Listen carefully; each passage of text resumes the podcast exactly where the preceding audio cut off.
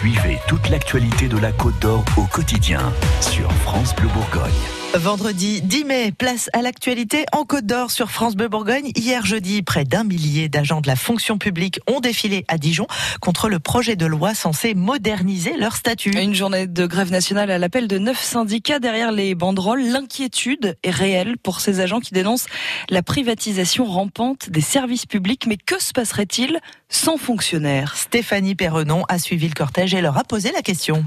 Derrière ce projet du gouvernement, les syndicats dénoncent des suppressions d'emplois. Pour eux, les conséquences seraient très concrètes, par exemple aux impôts. Florence est la co-secrétaire du syndicat CGT des finances publiques de Côte d'Or. On ne recevrait plus le public, on ne pourrait plus. Ce serait que sur rendez-vous et encore euh, sur plusieurs mois. On ne pourrait pas les recevoir immédiatement comme on fait actuellement. À l'hôpital, déjà le manque d'effectifs se fait sentir et le recours accru aux contractuels dans ce projet de loi inquiète tout particulièrement le domaine de la santé. Gabriel Febvet est le président du syndicat Acteurs Santé CFE-CGC. Ça deviendra encore plus facile d'ajuster les effectifs. Demain, ajustement, il y a 40% de contractuels. Et ben on dit on supprime 10% de postes. Et ces 10% peuvent se faire du jour au lendemain. Chez les profs, nombreux, hier aussi, on voit déjà les conséquences de cette restructuration de la fonction publique.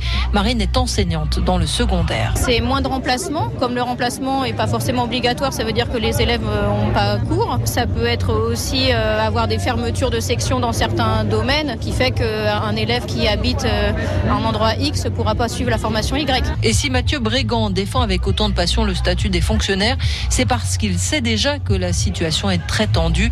Le président du syndicat des pompiers professionnels en Côte d'Or n'a pas de mal à imaginer l'impact sur ses services. C'est pas compliqué quand vous allez avoir le feu chez vous, bah, au lieu de mettre 10 minutes, bah, on va mettre un quart d'heure, 20 minutes, 30 minutes, comme on le voit aujourd'hui. Hein. Aujourd'hui, on a des camions, ils partent au bout d'une heure ou des camions incomplets.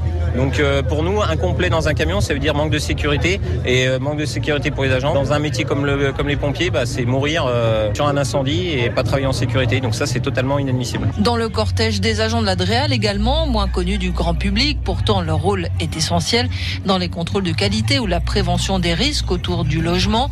Armand Petet travaille lui à l'Office national des forêts. Ce qu'il entrevoit avec cette loi ne lui plaît pas beaucoup. Le premier constat, c'est qu'on aura moins de gens dans les forêts et il y aura plus de dégâts. Des prélèvements peut-être abusifs, pourquoi pas. euh, Et puis euh, les entreprises qui diront euh, ce qu'elles veulent et puis l'ONF obtempérera. C'est pas bon pour la forêt, pour nos enfants. Le projet de loi sur la fonction publique est présenté lundi 13 mai prochain en première lecture à l'Assemblée nationale.